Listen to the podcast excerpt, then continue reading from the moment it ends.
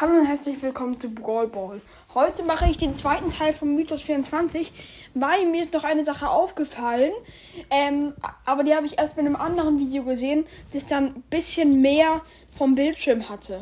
Nämlich, es ist wieder dieser ähm, Kopf, der auch schon bei Mythos 21, schaut euch nochmal an, wenn es euch interessiert, da war. Der ist ja wieder abgeschnitten am Rand.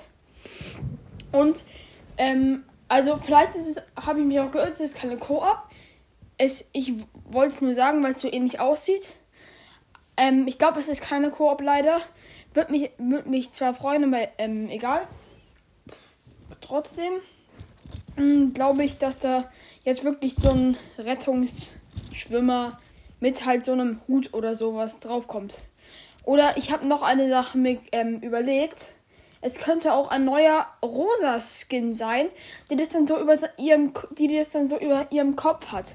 Könnte ich mir auch vorstellen, aber ich glaube, er spielt auf einen neuen Brawler an. Also, ich hoffe, euch hat dieser zweite Teil gefallen. Tschüss.